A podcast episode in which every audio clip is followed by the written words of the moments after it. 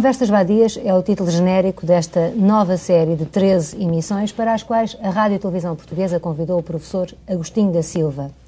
A ideia destes programas, destas conversas, é dar a conhecer ao público de televisão o pensamento original e polémico de uma grande figura da cultura portuguesa contemporânea. Professor Agostinho da Silva, muito boa noite. Ontem, quando eu estava a trabalhar nesta entrevista, o meu filho, que tem 15 anos, e a quem eu tento desesperadamente convencer que, se não for um bom aluno, não entra para a universidade e, portanto, tem muito menos hipóteses de vir a arranjar um trabalho interessante, olhou para os meus papéis e leu a seguinte frase sua. Hoje, a maior parte dos desgraçados dos alunos têm de aguentar professores a quem não pediram coisa nenhuma. Estás a ver, disse-me ele triunfante, esse tipo é que tem razão. E eu fiquei perplexa, porque eu também acho que esse tipo, que é o senhor professor, tem razão. Mas como é que nós havemos de ajudar os nossos filhos a viver num mundo altamente competitivo se eles começarem por contestar completamente a escola e tiverem mais notas? O problema está no mundo competitivo e não nos meninos. Nós o que temos é que pensar se o mundo competitivo tem que continuar assim ou se tem jeito de ser de outro modo.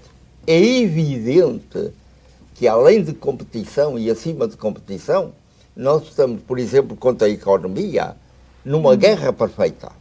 A guerra contra a carência. Uhum. Se houvesse, como havia no princípio, fruta e raízes e comida à vontade para toda a gente, não haveria nenhum problema no mundo. Simplesmente o que aconteceu foi que, pelo desenvolvimento dessa primeira gente, apareceram mais consumidores do que havia mercadoria para consumir. E imediatamente entramos na competição, que era a única maneira que havia de conseguir para toda a gente aquilo de que essa gente precisava. De maneira que, de facto, as pessoas, por exemplo, julgam que estão em paz no mundo, que são civis, quando não são nem uma coisa nem outra. Nós estamos todos envolvidos numa guerra, a guerra contra a carência. E então isso só poderá acabar quando, como nas outras guerras, uhum. nós abatermos completamente o inimigo. E parece que não há outra forma de economia, por enquanto, nenhuma outra forma de economia que consiga levar a esse fim, senão esta economia competitiva em que estamos. Bom, mas é nesse mundo que estamos. Portanto, qual é que tem que ser a atitude dos meninos? A atitude tem que ser, ao mesmo tempo, a de sonhar, a de desejar que essa competição acabe. E estamos cada vez mais perto do fim dela. E os meninos, melhor que nós, porque já vêm crescer para um terceiro milénio, os meninos, melhor que nós, já sabem que estamos perto desse fim e que muitas das coisas que ensinamos nas nossas escolas são desnecessárias para eles. O que acontece é que grande parte dessa geração já nasce reformada e nós ainda não tomamos a consciência plena disso. O que é que o senhor professor quer dizer com isso? Já nasce reformada?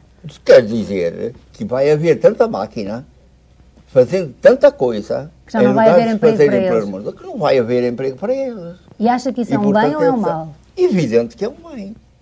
O que acontece no mundo é que toda a gente que nasce, nasce de alguma maneira poeta. Inventor de qualquer coisa que não havia no mundo ainda, antes deles nascerem. E inteiramente individual. Cada um poeta que é.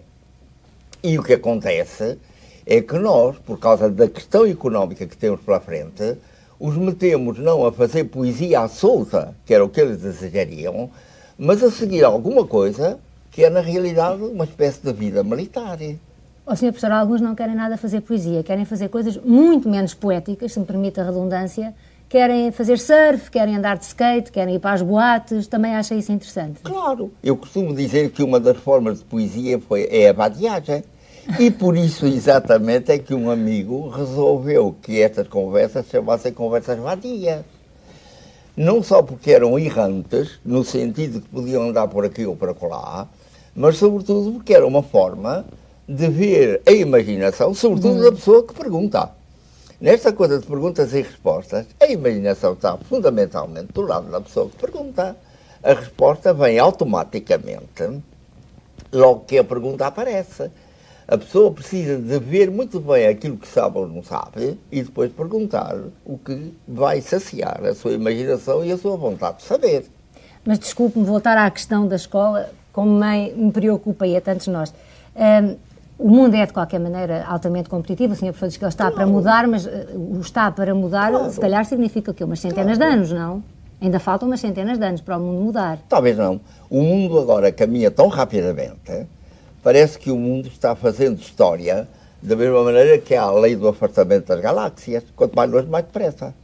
Provavelmente tudo teve uma origem, como hum. possivelmente tudo terá um acabamento, um fim, uma volta à origem e quanto mais longe se está da origem, mais, mais depressa a história avança. De maneira que podemos ter rapidamente surpresas. E então temos que nos preparar para essas surpresas. E talvez o comportamento das crianças seja um aviso de que esse momento está perto mais. E que nós vamos poder ter o ócio, o lazer criador, hum. o tal de ser poeta à solta, e ainda vamos ser impedidos de gozar esse lazer porque tivemos de aprender uma porção de coisas, ortografias, aritméticas, de cerimónias, etc., é? que vão ser dispensáveis. Mas o senhor professor, por outro lado, a sua vida é o contrário disso, porque o senhor professor estudou, estudou, estudou, tem várias licenciaturas, da filologia clássica à biologia, continua a aprender, se pensa que está a estudar islandês, ou pelo menos estava há pouco tempo, não é? Interessa-se por moluscos, pelas coisas mais diversas, doutorou-se, e isso permitiu-lhe, por exemplo, estar na formação, na origem da formação de várias universidades. Nega o valor da escola como aprendizagem? Não. Simplesmente porque me apareceu aprender. Porque eu já fui o aluno mais cábula que jamais existiu no mundo. É verdade que quando andava na escola primária o seu pai ou a sua mãe tinha que lhe agarrar a perna à, Não, à mesa? Isso foi, isso foi ainda em Barca d'Alva, quando eu tinha quatro anos ou coisa parecida, e minha mãe achou que eu devia aprender a ler para quê? Pergunto eu hoje.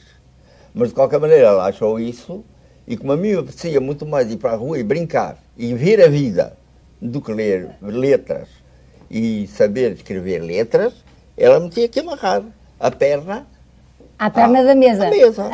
Não, Mas... Depois fiz a edição primária muito bem, porque me interessou fazer a edição primária.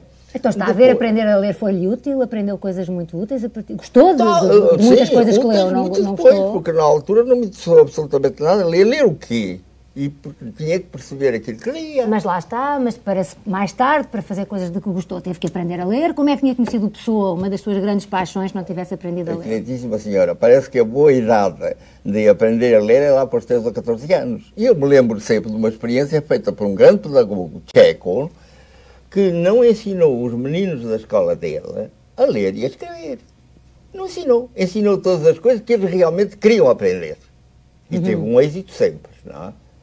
Às vezes eram os alunos que impunham ao professor uma tarefa. Por exemplo, um dia quiseram aprender carpintaria e ele disse, mas eu não sei carpintaria. Ah, não sabe? Então vá aprender. E ele ia para uma escola em que aprendeu carpintaria e os alunos lhe tomavam a lição. O que é que você aprendeu hoje? E achavam que ele era cábula ou não, conforme tinha aprendido muito ou pouco. E nunca essa questão de ler e de escrever apareceu. Até que um belo dia um dos meninos recebeu uma carta de um tio que estava emigrado na América. Hum. Veio ter com o professor, disseram que isso é uma carta de meu tio, o que é que ele diz? E o professor disse, ele não, ele não é o meu tio. Não me escreve a mim? Eu não sei sobre ele não me escreveu a mim, aprenda você, leia você. Então eu quero aprender a ler. E ele disse, às ordens, eu vou ensinar você a ler. E a classe inteira, que nunca tinha recebido carta de ninguém, claro. tio nenhum. Era isso que eu ia perguntar. Se não recebessem eu, carta, como os é? Outros, os outros disseram: Nós também queremos aprender a ler. E se não surgir e assim uma motivação? aprendeu a ler num instante. Se não surgir assim uma motivação? Aparece sempre alguma Acha... motivação se ela tem que aprender, aparecer. O que não adianta nada é obrigar a ler, a ensinar a ler e que aprendam a ler pessoas que depois não têm nada que ler. A mim, é eu tive uma aventura em, no Brasil, na Serra de Itatiaia, em que apareceram duas mulheres do povo, uhum. camponesas, disseram, apareceu aí um missionário americano, que tem uma igreja especial lá dele, e a minha família está lá, a nossa família está lá. Só que ele só admite na igreja quem sabe ler, e nós não sabemos ler. Nós sentimos mal por não estarmos juntamente com a nossa família na tal igreja, e quero que o senhor nos ensine a ler. E eu ensinei a ler. A primeira coisa que eu fiz foi dar-lhes a ideia do que é a escrita. Só isso, a história dos fenícios, que parece, segundo parece inventaram essa coisa, elas entenderam, aprenderam a ler no instante. E suponho que entraram na igreja. Tempos depois eu passei por lá e as coitadas estavam lendo o Jornal da Terra. Porque, evidente, o, o, o, o missionário não estava a pensar. Elas não precisavam apenas de ler, precisavam de entender o que liam. E não tinham cultura suficiente para isso. Então fugiam de ler os textos sagrados, que ele naturalmente queria que lesse, e eles estavam lendo os jornal da Terra. Valia a pena? Evidentemente que não. Senhor Professor, eu também sei que não está muito de acordo com esta prova de cultura geral que é necessário agora os jovens fazerem para entrarem para a universidade. Eu só queria é? saber, minha senhora, que coisa é a cultura geral. Que é no, é, dia, no dia em que me definirem o que é cultura geral, então eu acho que sim, que deve haver uma prova de cultura geral se ela for nunca realmente necessária. Nunca perguntou ao Ministro da Educação o que é que ele acha que é cultura geral? Nunca perguntou. Eu tenho muito respeito pelos ministros, não lhe vou perguntar coisas dessas, não é assim? Mas não, é, não é uma pergunta desrespeitosa, Sr. Professor? Não, mas quando, eles, quando o Ministério da Educação quiser, o Ministério da Educação diz que coisa é cultura geral. Até lá, o, o que é que o Sr. Professor propunha para os, para os jovens poderem entrar à universidade? Eu propunha que toda a gente que quisesse entrar numa universidade uhum. e que tivesse feito um curso secundário entrasse na universidade. Portanto, é completamente contra o números clausos, por exemplo. Evidente, o números clausos é uma coisa que mete lei de mercado e não sei o quê. E eu acho que meter lei do mercado juntamente com a cultura é inteiramente absurdo. Com os estudos. É uma coisa Bom, o que é preciso é. é haver lugares suficientes para que hum. as pessoas que querem ter uma cultura universitária tenham uma cultura universitária. Pois, mas a questão é que não há também, não é? Não, há que há. Olha, minha senhora, se houvesse uma guerra em, com Portugal, arranjavam-se academias militares rápidas para formar oficiais milicianos, demoravam três ou quatro meses em lugar de demorar quatro ou cinco anos hum. nas academias militares autênticas e morrem também com qualquer outro. Acha que é uma questão de vontade? O quê? Haver universidades suficientes, por exemplo? Haver Sim, sítios suficientes para, para os jovens aprenderem? Claro. Os jovens, os adultos, quem quiser ter acesso claro. ao ensino. Quem souber mais que o aluno está logo em cultura universitária em comparação com o aluno. E, portanto, de maneira que é preciso, o que é preciso é fazer universidades que formem oficiais milicianos das universidades. É? E depois eles vão avançando, os que querem ficar na carreira, como se faz com o oficial miliciano. Uhum. Os que querem ficar na carreira vão se graduando até serem autênticos professores universitários. Mas para as primeiras noções servem perfeitamente. O que é preciso é arranjar os lugares onde se ensine, a pessoa que ensine, e há muita gente que, sem ser um alto professor de universidade, pode dar as primeiras noções de todas aquelas matérias. Seria qualificado E depois, se a pessoa lá dentro da universidade não satisfaz, é fácil. Não frequenta mais a universidade. Mas ninguém se desilude. E não é essa coisa terrível de haver milhares de jovens chegam ao 12 ano, possivelmente com grande capacidade de entrar na universidade, e ficam o quê? Fazendo o quê? Não, e às vezes, no vazio. às vezes com médias muito boas, muito altas. Com médias muito boas. Ficam a, a décimos não, não A única entrar. vantagem deles é darem depois emprego aos psicólogos, que têm que os curar, que têm que os curar de doenças psicológicas. Não é? Aos psicólogos, aos psiquiatras. Claro, todas essas coisas. Cria-se muito emprego, afinal de contas. Cria-se muito emprego, não é? Com o desemprego de muita gente. O senhor professor fez, foi diretor dos serviços culturais eh, no Estado brasileiro de Santa Catarina. Santa Catarina. E eu uh, vi com alguma perplexidade que o senhor professor, eh, enquanto desempenhou esse cargo, recusou sempre conceder qualquer subsídio aos artistas, o que o tornou impopular a certa altura sim, sim. Uh, nesse lugar. É. Ora, em Portugal, pelo menos, há muito uh, a mentalidade contrária, de que os artistas se devem ajudar, se devem subsidiar. Qual é que, porque é que a sua política na frente, à frente dessa direção cultural era dessa maneira? Santa Catarina, eu abri a inscrição para mulheres que queriam aprender a, a fazer eh, os seus vestuários, a fazer vestuário para os maridos, que eram muito pobres e não os podiam comprar, e, por exemplo, a adaptar os vestuários de pessoas já grandes para meninos e meninas que se queriam vestir aprender a bordar, aprender a pintar, aprender a cozinhar. Isso é cultura. Os poetas, os artistas, os pintores, etc., lá se arranjavam de qualquer maneira. Mas aquela gente não. Ou terem uma casa decente como deviam ter. A cultura, para mim, não é pintar quadros, ou saber poesia, ou fazer matemática. Também é cultura. Mas tem que se fazer essa cultura em cima da outra. De pessoas que consigam aprender aquilo que querem aprender. Não obriguei ninguém a matricular-se ali. Fizeram-se exposições depois de vestidos feitos por aquelas mulheres. E de outras, e de comida, e todas essas coisas. uma maravilha. Era um Estado muito pobre. Diga. Era um Estado muito pobre. Era, era gente muito pobre, essa. Se o Estado era rico ou não, não sei. Agora, essa gente era pobre, porque às vezes sucede isso, que os Estados são ricos e há muita gente pobre. Se o senhor professor cá mandasse na cultura, o que é que fazia? Dava subsídios aos artistas ou não? Bom, eu começava por dar tudo aquilo que é um, um alicerce e um degrau para a cultura. A cultura começa por todas as pessoas poderem comer o que devem comer. Uhum. E começa por terem uma casa como devem ter uma casa. E por terem o vestuário que querem. E depois é que começam a ter interesses culturais. Eh, eu ponho aqui agora a cultura como o saber. Claro, Primeiro, claro. eu acho que para toda a gente, o que é necessário num país é haver os três S. S número um, sustento. S número dois, saber. S número três, saúde. Então vamos começar pelo sustento. Primeiro, primeiro degrau das coisas. E em seguida as pessoas dizem qual é o seu interesse em saber. O que é que querem aprender? E eu digo isto para grandes e para pequenos.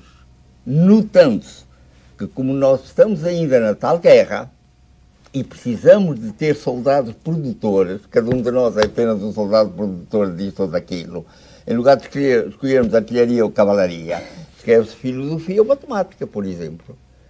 Então, como é isso, é preciso que a escola, por enquanto, seja uma escola mista. Uma escola que seja uma academia militar, digamos assim, para que cada pessoa aprenda uma profissão, aprenda a sua arma, e, por outro lado, um ensino que faça o possível por já contemplar aqueles que serão reformados, aqueles que vão ser os poetas à solta, dar-lhes meios de expressão. E olha que as escolas portuguesas estão fazendo isso. Há escolas. Essas escolas, as escolas em que há uma parte curricular, que toda a gente tem que frequentar com maior ou menor aproveitamento, e depois há os clubes livres, há os grupos que se formam para que a pessoa aprenda aquilo que realmente quer aprender. Um homem pode aprender ortografia, ou aritmética, ou lá o que hum. seja, e ao mesmo tempo, já prevenindo-se para o caso de nunca mais ter emprego, saber pintar, saber fotografar, saber dançar, saber, se for preciso, ser vadio. Porque só vale a pena ser vadio quando se contempla o mundo e se percebe o mundo. Acha que essas profissões, fotografar, pintar, dançar, vão ter futuro? Não se trata de profissão, trata-se de arte e trata-se de criação. O homem não nasce para trabalhar, o homem nasce para criar, para ser o tal poeta à solta. Mas, senhor professor, o primeiro é o sustento. Como é que as pessoas vão viver? Como é que comem? Como é que sobrevivem? Há gente que gosta disso. Eu conheço muita gente que o que gosta é de cultivar a terra. Para isso, é para eles, é obra de criação deles. Eu conheci um homem que tinha sido governador de Macau, já estava aposentado, não sei de quem, da outra profissão que ele tinha, e que passava o dia inteiro montando e desmontando motores na quinta onde, onde morava. Andava sempre sujo de óleo, porco, incenta, não é? A mulher lamentava-se que ele só tomava banho à hora de jantar ou qualquer coisa assim, mas de facto esse homem se cumpria. Montar e desmontar motores, não é? Mas Para ele está, não era profissão nenhuma. Montar e desmontar motores, depois de uma vida de trabalho, em que provavelmente ficou com a sua reforma, que lhe eh, possibilitava o tal claro. sustento, não é? E por isso, e por isso, o objetivo da nossa vida no mundo é haver essa reforma para toda a gente. Mas evitando que aconteça a grande parte dos reformados, porque, porque só aprenderam a trabalhar hum. enquanto chamaram educá-los, só aprenderam a trabalhar, depois ficam muito tristes porque não têm trabalho e morrem. Não sabem fazer mais nada. Pois é. Não sabem fazer mais nada sem trabalhar. Professor Agostinho da Silva tem dupla nacionalidade, portuguesa e brasileira, e diz frequentemente que não tem bilhete de identidade nem número de contribuinte, é verdade, não é? Não, bilhete de identidade tenho. Ah, tem, tem bilhete de identidade, está a ver? Foi uma das coisas que li a seu ah, respeito, é que não tinha... Posso ter o passaporte. Pensei que vivia só com o passaporte. Passaporte, autorização de residência num país, etc. Número de contribuinte é que não tem decidido. Número de contribuinte não tem. O que eu acho que é uma sorte fantástica, porque não, não, o tempo que nós todos perdemos... Não. É, perdemos tanto mas tempo com número de contribuinte. Mas eu quero explicar porque é que não tenho número de contribuinte, não Eu julgo que sei, mas é acho que era interessante explicar. Se eu tivesse o número de contribuinte imediatamente me sentia no direito, e mais que no direito, na obrigação de fazer o que é que um governo faz dos impostos. Porque o número de contribuinte é exatamente para vigiar que a pessoa cumpra a lei dos impostos, coisa que deve cumprir e, como sabe, muita gente procura não cumprir. Mas depois há a outra parte, o direito, a obrigação que tem o contribuinte de saber o que é que o governo faz, faz com o seu dinheiro. Ora, muito bem. Lá e tinha o que, que acontece, fazer perguntas aos políticos. E o que acontece é que eu não quero ter com Portugal nenhuma espécie de conflito. E, evidentemente, discutir com o governo o que ele faz dos impostos acabava por dar conflito. Não quero. Sou muito grato a Portugal, gratíssimo a Portugal, e não quero a menor coisa que possa perturbar as minhas relações com o país que eu acho que vai ser o país condutor do mundo, ou um dos países condutores do mundo.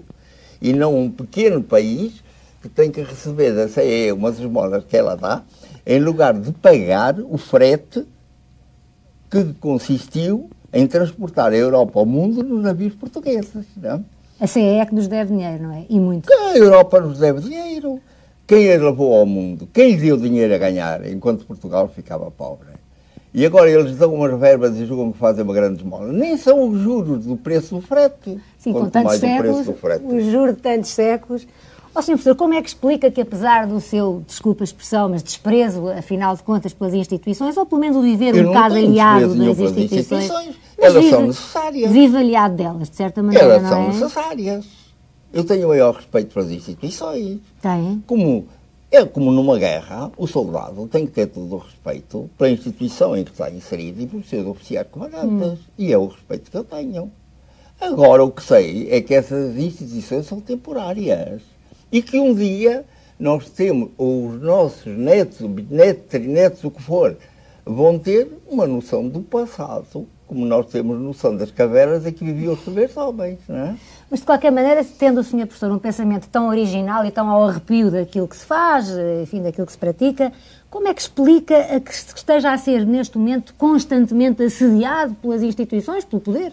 O senhor é solicitado para tudo, a dar opinião sobre tudo, a estar presente em tudo. Como é que explica o fascínio? É que possivelmente as pessoas têm dentro delas esse mesmo ideal. E se as pessoas hum. procuram, não é por ser um gênio, coisa nenhuma. Sou uma pessoa inteiramente normal. É por de repente verem do lado de fora dito aquilo que elas pensaram sempre do lado de dentro e, e que, por exemplo, os tais processos de educação aprenderam a reprimir. Uhum. Porquê é que nós vemos, por exemplo, as aulas, de vez em quando, me pedem que fale a uma turma de alunos, não é? E eu esperava sempre que essa turma de alunos fizesse perguntas, estabelecesse diálogo, raríssimo. Estão ali calados e quietos, habituados desde o princípio a não fazer perguntas, porque além de tudo, talvez sintam intimamente que às vezes podiam atrapalhar um professor qualquer com as perguntas que fazem. O professor podia não saber responder, podia não é? não saber responder e não dizer que não sabia. Porque não é vergonha nenhuma a pessoa não saber. A pessoa não pode saber tudo contar no mundo para perguntar. Não. Sr. Professor, uma última questão. Em várias Diga. entrevistas tem, tem reagido contra este facto de ser tornado uma figura da moda, ou uma figura na moda. Lembro-me de ouvir dizer em algum sítio, já estou alerta a ver se descubro uma esquina próxima por onde me raspar. O senhor não tem medo de ficar prisioneiro desta onda de popularidade que forçosamente estas emissões lhe vão trazer? Tenho a certeza de que não vou ficar prisioneiro certeza absoluta de que não vou ficar prisioneiro. É? Eu sirvo enquanto acho que posso ser útil na tal guerra de vir a estabelecer um mundo que seja bom para todos. E pode ser que num determinado momento eu ache que o grande processo para isso é a pessoa retirar-se para um canto e ficar pensando sem nenhuma distração naquilo que quer que o mundo seja. Muito obrigado. De nada. Boa noite e até à próxima quinta-feira. ไม่ต้องเลยครับครับ